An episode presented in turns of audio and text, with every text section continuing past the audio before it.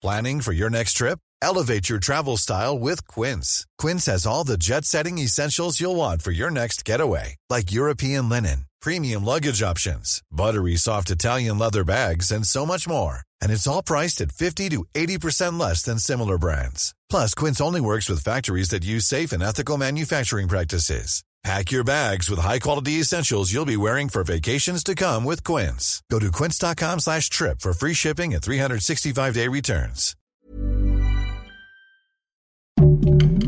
Heraldo Podcast, un lugar para tus oídos. El tráfico de armas en México ha sido un tema del que se ha hablado anteriormente con Estados Unidos, por lo que se comenzarán a realizar investigaciones. Esto es Primera Plana de El Heraldo de México.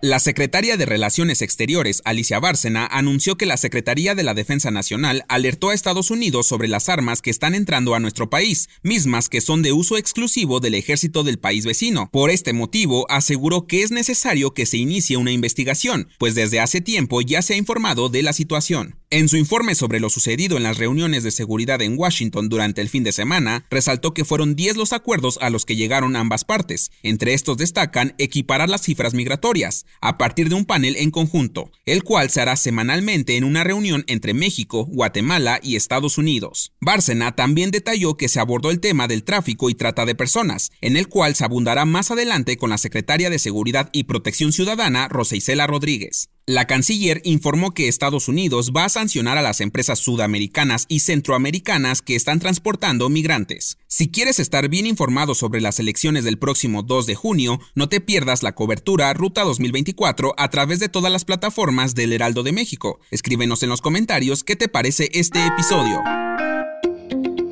Benito, la jirafa más famosa del momento, pasará por un traslado de casi 50 horas para llegar sana y salva a African Safari. Este traslado ocurre luego de una pelea entre un grupo de ambientalistas y autoridades estatales que negaban el cambio de un lugar para mejorar las condiciones de vida de Benito. Este traslado se pidió ya que la jirafa se encontró sufriendo durante nueve meses a los climas extremos de Ciudad Juárez, pues en verano el animalito no tenía ni en dónde esconderse del fuerte sol, mientras que en invierno tampoco existían las condiciones adecuadas para resguardar mencionarlo pero como los buenos siempre son más, se logró conseguir un amparo de la Corte para que el nuevo destino de Benito fuera African Safari, el parque de conservación de vida silvestre ubicado en la ciudad de Puebla, donde el personal se ha mostrado bastante entusiasmado por la llegada de la jirafa. Le deseamos un buen viaje a Benito y a sus cuidadores. En otras noticias, bien dicen que no dejes para mañana lo que puedes hacer hoy, y es que el día de ayer lunes 22 de enero fue el último día para poder renovar tu credencial para votar, así que si ya no lo hiciste no podrás ser partícipe de las próximas elecciones, pero checa bien, pues esto aplicó para las credenciales que vencían en diciembre de 2023, así que no te espantes si tu INE marca vigencia 2024, porque aún podrás votar. ¿Ya estás listo para las elecciones?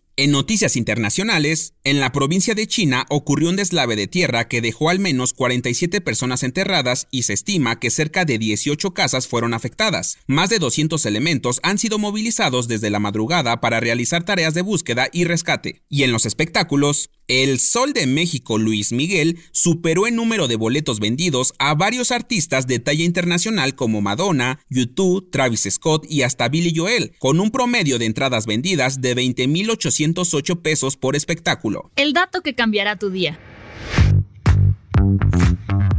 Aunque el tamarindo es una fruta que se utiliza en la gran mayoría de los dulces mexicanos, este es originario de la India. Puede llegar a medir hasta 30 metros y tiene una vida media de aproximadamente 200 años, y su época de cosecha es entre el mes de enero y abril. ¿Te gusta el tamarindo en los dulces? Yo soy Arturo Alarcón y nos escuchamos en la próxima.